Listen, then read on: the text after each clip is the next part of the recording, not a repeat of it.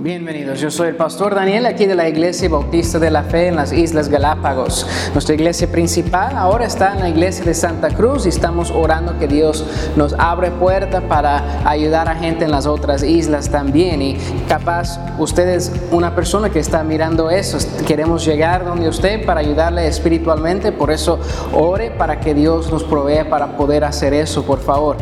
Bienvenidos al programa Más Allá del Domingo. Esto es donde tomamos la enseñanza del domingo pasado y lo pasamos de nuevo en video para que usted pueda repasar si no pudo asistir, para que pueda aprender igual lo que aprendimos nosotros. También voy a incluir un audio, un enlace para audio para que puedas escuchar mientras está manejando o corriendo, lo que sea, trabajando. Igual unas notas en PDF para que puedas repasar si te gusta leer y tener algo escrito ahí y guardarlo por eso la meta es proveerle todas las herramientas posibles para que puedas ah, crecer espiritualmente. Por eso, venga con nosotros ahora en este programa y vamos a aprender juntos ya lo que vimos este 17 de marzo del 2019 con muchos o con pocos, es título del mensaje, con muchos o con pocos. Ah, no sé de, dónde estás mirando esto, si eres parte de nuestra iglesia, parte de otra iglesia o no eres parte de ninguna iglesia, pero estás aprendiendo un poco acerca de Dios. Pues la cosa es que en nuestra cultura, en nuestro mundo, podemos sentir muy insignificantes, podemos sentir muy pequeños, como que realmente, ah, ¿cómo vamos a hacer un impacto en nuestro mundo, pastor, si somos tan pocos, si tenemos tan poco recurso. Y ah, la cosa es que hay que recordar, para Dios, Dios no tiene límites a sus recursos. Él es Dios, Él creó todos los recursos. Dios no tiene límites a personas, porque Dios puede usar a cualquier persona que esté rendido a Él. Me, por eso yo estuve pensando en este tema mucho de con muchos o con pocos, porque nuestra iglesia no es una iglesia de 500, no es una iglesia de 3.000 personas. Ah, por eso yo estoy animando a nuestra gente, donde tú estés, Dios te quiere usar, podemos hacer algo para Dios. Y, grande, un gran impacto no significa ah, un gran número necesariamente, pero queremos alcanzar a más gente con el mensaje de Cristo. Por eso, ah, ¿cómo vamos a poder hacer eso si somos pocos. Eso es la cosa. Dios quiere usar eh, gente o iglesias con mucha gente, mucho recurso, pero también quiere usar las iglesias con poca gente y poco recurso que está rendido a Él. Por eso vamos a ver este tema esta mañana. Abre tu Biblia si tienes ahí contigo y puedes. Ah, si estás manejando, pues enfócate en manejar, pero si estás escuchando esto, pero Hueses capítulo 7, Hueses capítulo 7, ah, manténgalo abierto ahí y yo voy a poner unos versículos extras ah, para apoyar el pensamiento ahí en la pantalla para que pueda ver. Por eso, Hueses capítulo 7 y vamos a leer un versículo antes de eso que está en 1 de Samuel 14, 6. 1 de Samuel 14, 6. Dice, dijo pues Jonatán a su paje de armas, ven, pasemos a la guarnición de estos incircuncisos. Quizá algo, algo Jehová por nosotros, pues no es difícil para Jehová salvar con muchos o con pocos. Voy a repetirlo, ponerlo en la pantalla de nuevo. Vea esa frase de la palabra de Dios. No es difícil para Jehová salvar con muchos o con pocos. Dios no necesita grandes cantidades, Dios puede empezar con uno. Solo necesita uno Dios, solo necesita una persona rendida a Él. Por eso estamos en Jueces capítulo 7 y vemos la historia de Gedeón. Quizás has escuchado un poco de la historia de Gedeón o, quizás no, por eso te voy a contar un poco. Gedeón estaba en el pueblo de Israel en un tiempo en que ah, muchos habían rechazado de adorar a Dios verdadero, estaban adorando ídolos y todo, y Dios le llega y le dice, hombre valiente, y ese como me puedo imaginar como que, ¿dónde está? ¿Dónde está ese hombre valiente? Porque, ¿de quién estás hablando Dios? Pero ah, aquí vemos que Dios vio algo, creo, en Gedeón que Geón no vio en sí mismo. ¿Por qué? Porque cuando Dios está obrando por medio de ti, Eres diferente de, simplemente en tus propias esfuerzas. Haces algo especial porque Dios está obrando en su poder por medio de ti. Eso es la cosa. Nuestra vida es simple, no tiene significado realmente aparte de Dios, pero cuando Dios intervenga en nuestra vida, cuando Dios en la vida de un cristiano, por medio de su Espíritu Santo, obre con poder en nuestra vida, eso es lo que hace la diferencia. Esa es la razón que una persona sin Cristo, que no ha aceptado la salvación, el perdón de Dios ah, para ir al cielo después de su muerte por toda la eternidad, el regalo gratis que Dios ofrece, esa persona que no ha puesto su fe en Jesucristo como su Salvador personal, si no ha hecho eso, su espíritu en sí, la parte que estaba creada para tener comunión con Dios, vemos ahí con Adán y Eva en el huerto de Edén, está muerta significa que tiene que ser avivado, despertado con el Espíritu de Dios. ¿Por qué? Porque cuando su Espíritu venga para morar con nosotros, Efesios 1.13, al momento de creer, recibimos el Espíritu Santo de Dios y cuando Él está con nosotros, aviva, despierta nuestro Espíritu dentro de nosotros y tenemos ya esa comunión con Dios diaria. ¡Wow! Eso es increíble y por eso con Jehová puede salvar con muchos o con pocos. Pues piensa en Jesús en el Nuevo Testamento, solo usó a los apóstoles, los once, no a Judas, pero a los once y a Pablo usó él como apóstol también para avanzar su iglesia, para dar el fundamento para su iglesia en el Nuevo Testamento y lo que estamos experimentando hoy en día, miles de años después. ¿Por qué? Porque Dios usó 12 hombres dispuestos y rendidos a Él. Dios quiere usarte a ti. Por eso, tenemos que ser muchos para impactar nuestro Galápagos para Cristo. Tenemos que ser muchos para impactar tu área donde tú estés en el mundo para Cristo. No, amigo, no. Dios está esperando tú una persona dispuesto y ese es contagioso, Dios puede usar eso para alcanzar a más. Aquí en capítulo 7 ya ah, Dios confirmó a, Gedeón que lo que quiere hacer con él y por eso ah, que, quiere vencer al enemigo de Israel con él y por eso Gedeón armó un ejército, armó un ejército de personas, realmente unos, creo, unos 32 mil personas, no es demasiado, especialmente contra el enemigo a quien iban a enfrentar. Dicen que en nuestra isla de Santa Cruz, aquí hay como 20 mil, 25 mil personas en nuestra isla. Ah, de ahí ah, los números uh, son, depende de la persona. En Isabela dice que son 2.500, 3.500, hasta 5.000 he escuchado, creo algo así. En San Cristóbal entre 7.500 hasta 12.000 personas. todo depende a quién hablas y, qué lees. En Floriana dice que hay 120 personas.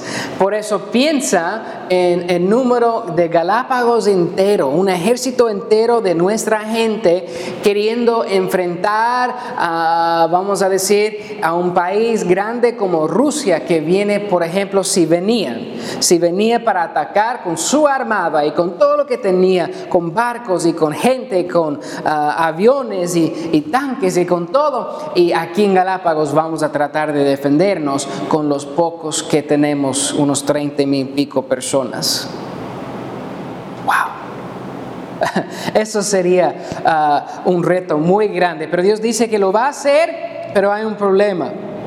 Porque mira versículo 2 de, de, jueces 7, 2 dice, Jehová dijo a Gedeón, el pueblo que está contigo es mucho para que yo entregue a los madianitas en su mano. No sea que se alabe Israel contra mí diciendo, mi mano me ha salvado. Dios dice, espera Espera, Gedeón, porque son demasiados los que están contigo. hay, que reducir el número un poco porque van a decir, van a jactarse contra mí y decir que ellos mismos lo hicieron y no yo por medio de ustedes. Piensa en Gedeón ahora. Humanamente, va a perder parte de su ejército porque dice, dice son demasiado. Pero él confía en Dios y por eso ¿qué pasa? Versículo 3 les dice, si tienes miedo, puedes regresar a la casa. Y 22 mil soldados regresan a la casa. Increíble, si yo fuera Gedeón humanamente hubiera estado muy desanimado, pero no, yo creo que aunque humanamente hubiera estado desanimado, sabía que Dios le había enviado a hacer algo. Y aunque no entendía cómo, estaba dispuesto a actuar en lo que Dios quería. Y por eso Dios dice, todavía son muchos, todavía son demasiados. Por eso Él les pone a otra prueba y les lleva ah, al, borde de un agua ahí y, observa cómo ellos toman el agua. Y de ahí, de los 10 mil, solo hay 300 que lo toman de una manera ah, que Dios escoge a ellos y dice, ellos, ellos que hicieron esto, 300, esos 300, ellos yo quiero usar. Y por eso el resto regresaron a la casa y Dios dice, va a usar solo ellos. Wow, es interesante. Si puedo pensar en algo, esos 10 mil sí quedaron, gracias a Dios, aunque los otros dijeron tenemos miedo y regresamos. Pero me pone a pensar muchas veces en la Biblia, ah, cuando leemos acerca de Jesús, cuando predica el Evangelio, ah, vemos aquí en Juan capítulo 6, versículos 66 a 69. Juan capítulo 6, Jesús enseñó Ah, no le agradó la enseñanza a muchos y qué pasa aquí. Desde entonces muchos de sus discípulos volvieron atrás y ya no andaban con él. Ellos se dijeron, somos discípulos de ti Jesús, queremos aprender y seguir de ti. Pero ¿qué pasó? Ya ya ellos ah, se, se, dieron la espalda, regresaron a la casa. ¿Por qué? Porque llegó a un punto en que cierta enseñanza ya era demasiado. Ya demasiado. Eso me, hace pensar en, cierta pregunta. ¿Estás comprometido con Dios? Eres un seguidor comprometido. No digo perfecto, no digo que no tienes dudas y no tienes luchas un poco con entender las cosas de Dios. No, no, estoy diciendo, pero que al final del día, cuando la línea está puesta en la arena, si de qué lado estás, ¿estás en el lado de Dios o vas a regresar al otro lado porque es un poquito difícil vivir para Dios? Va a entrar cosas en tu vida que no vas a entender porque Dios sabe mejor, Dios tiene un plan más alto, su entendimiento es más alto que lo nuestro, dice la Biblia, y por eso va a haber situaciones y por eso estás comprometido o cuando tus amigos te burlan, cuando tus parientes no te entiendan, ah, cuando ya no te va lo mejor, porque por ejemplo parece que esos que andan en corrupción, ellos están ganando más, pero cuando yo intento hacer lo correcto, yo parece que gano menos, pastor. Por eso eso de, vivir para Dios y ser honesto no vale para mí. ¿En serio? No entiendes realmente, pues. Dios te ama, Dios quiere ayudarte a hacer lo mejor. Pero mi pregunta es, ¿estás comprometido? Tienes que estar decidido antes de que llegue ah, la oportunidad para decidir de qué lado estoy. Si Dios ha sido fiel contigo ahora, ¿por qué dar la espalda a Dios ahora? Por eso, no le des la espalda a Dios, no traiciones a Dios. aquí dice, los discípulos volvieron porque ya, ya no querían andar con Él por su enseñanza. Y dijo entonces Jesús a los doce, 67, ¿queréis acaso iros también vosotros? Aquí es una de las palabras más tristes para mí de Jesús aquí en la Biblia. Y dice, Jesús, ¿ustedes se van también? ¿Y, qué pasa? Versículo 68, le respondió Simón Pedro, Señor, ¿a quién iremos? Tú tienes palabras de vida eterna y nosotros hemos creído y conocemos que tú eres el Cristo, el Hijo de Dios viviente. El apóstol Pedro aquí dice, Jesús, ¿dónde vamos a ir? Porque tú tienes las palabras de vida. Sabemos que tú eres el Cristo, el Hijo de Dios. ¿Por qué vamos a seguir a alguien más? Y por eso... Eh, averigüe bien quién es Dios y quién está siguiendo. Y, Dios es fiel, Dios es bueno. Y aunque venga pruebas, todo el mundo tiene pruebas. Pero mira, eh, tener Jesús para andar contigo por medio de la prueba, para enseñarte, para ayudarte a crecer, para ayudarte. Mira, esté comprometido con Dios porque va a venir la tormenta y por eso antes de que llegue la tormenta, decídete si estás comprometido con Dios o no. No digo eso a la ligera. Para mí es muy difícil hablar de eso porque cuando yo era un pastor soltero, era mucho más fácil estar comprometido Pero ahora pienso en que, ¿qué pasa si algo pasa a mi esposa, si algo pasa a mis niñas? ¿Cómo voy a reaccionar? Y yo no puedo jactarme y decir, ah, yo estoy seguro que actuaré de tal manera, pero espero que, que Dios, como mi testigo, que Dios me ayude. Yo quiero serle fiel, pase lo que pase. Muchas veces también es fácil pensar en que voy a ser fiel a Dios ah, ah, y no me importa si algo pase a mí, pero no pase a mi familia, cosas así. Pero uh, pregunta a la persona que sufre diariamente con dolor, con problemas de salud. Es otro reto, otra prueba y ellos tienen que decidir. Estoy comprometido con Dios aunque no entiendo por qué estoy padeciendo eso. ¿Estás comprometido o no? Esos se regresaron. Pero gracias a Dios había gente que no regresó. Y ya llegamos a los 300 listos para ser usado por Dios en el versículo 9 a 15, ah, antes de la batalla.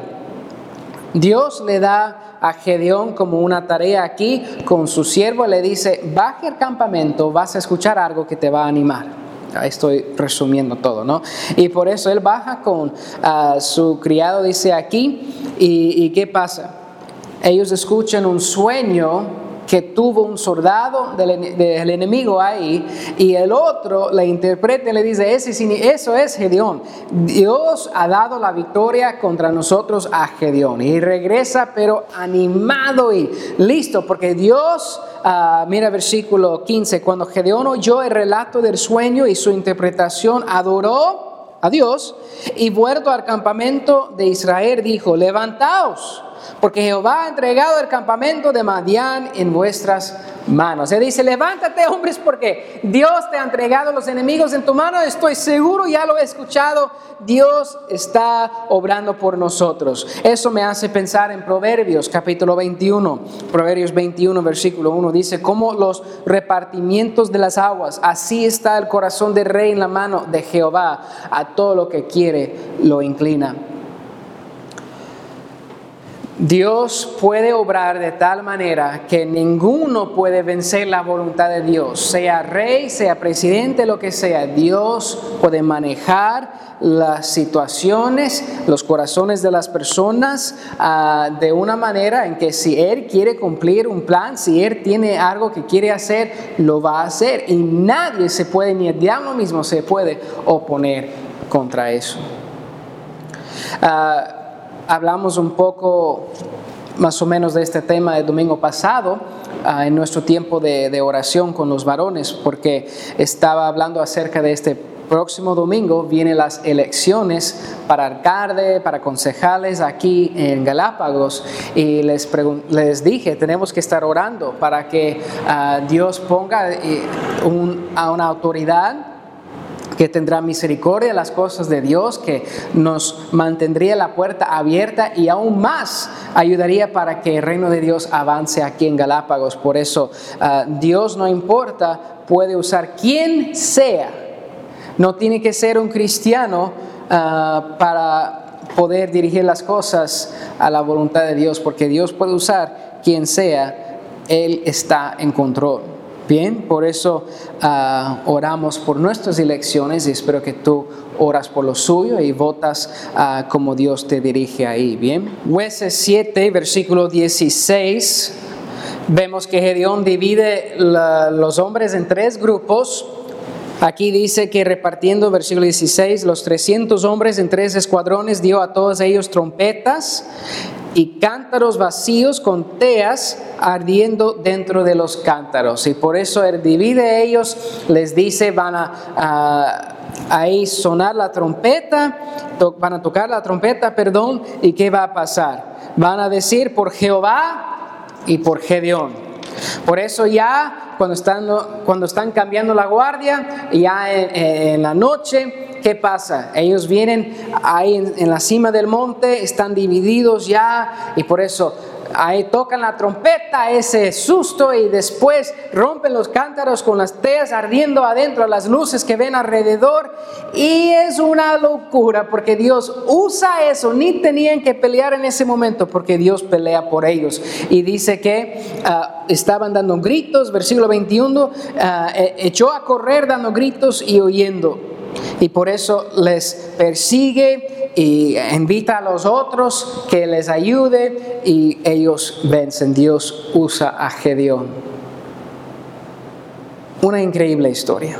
Hechos 17, vamos a empezar en versículo 2. Dice, y Pablo como acostumbraba fue a ellos y por tres días de reposo discutió con ellos, declarando y exponiendo por medio de las escrituras que era necesario que el Cristo padeciese y resucitase de los muertos y que Jesús a quien yo os anuncio, decía él, es el Cristo. Y algunos de ellos creyeron y se juntaron con Pablo y con Silas y de los griegos piadosos gran número y mujeres nobles no pocas.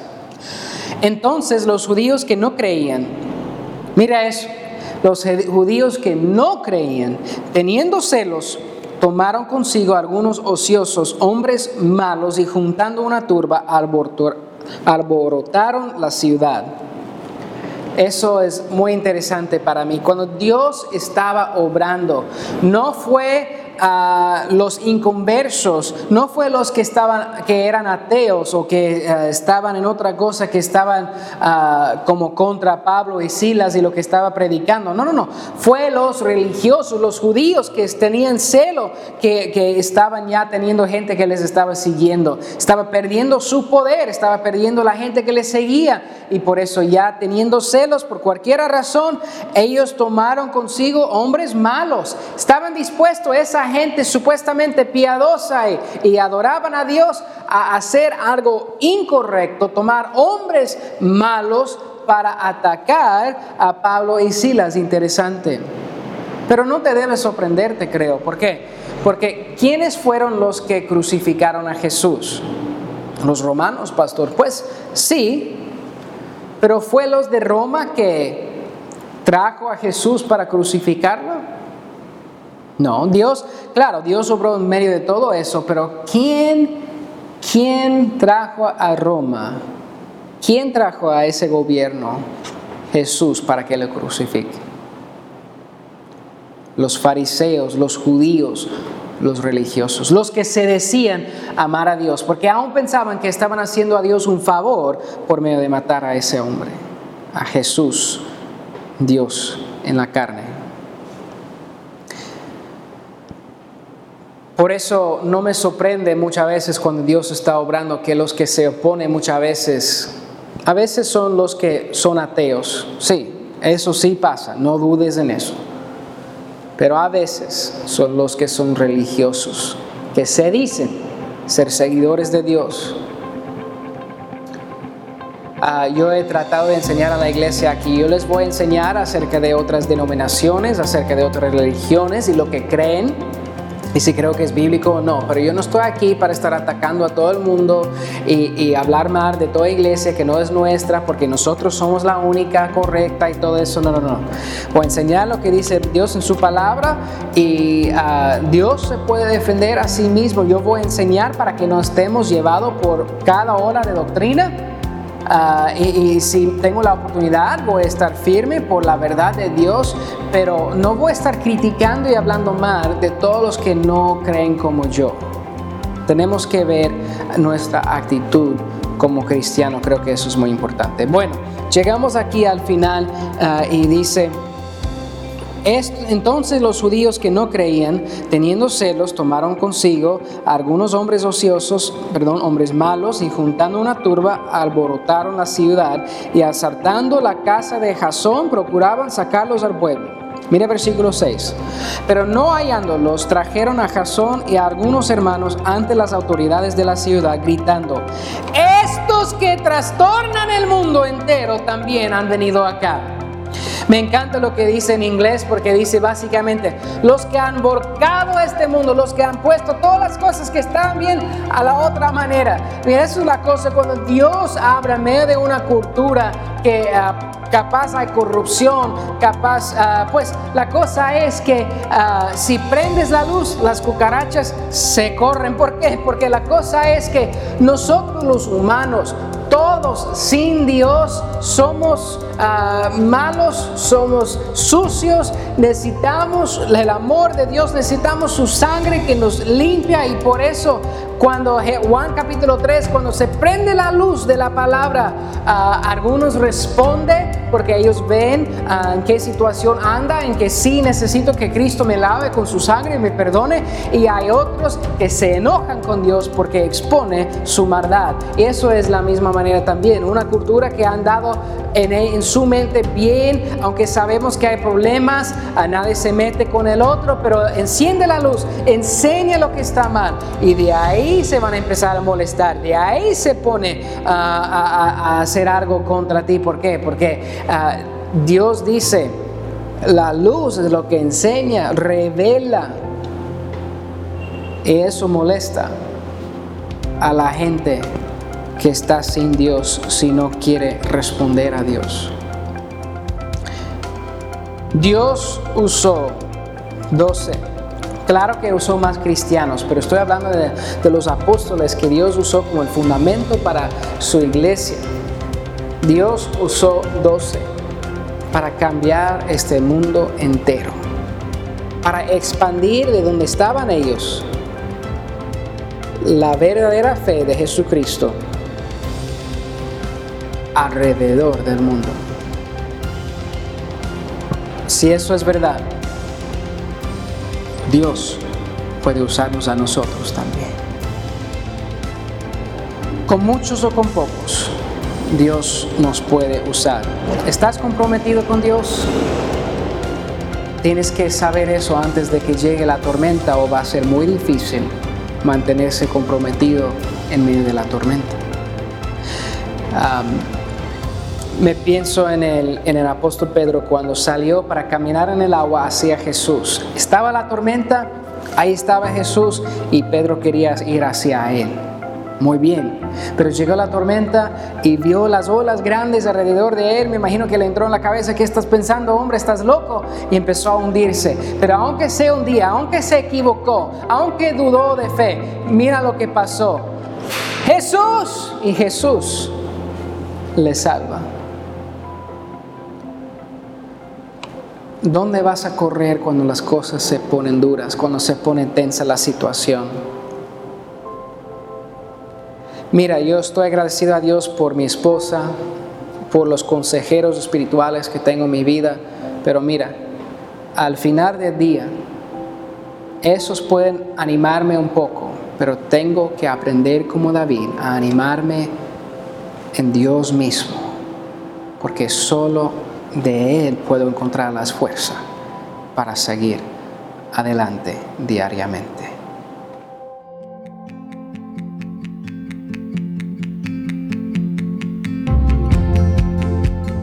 Esperamos que el programa de hoy ha sido de bendición en tu vida.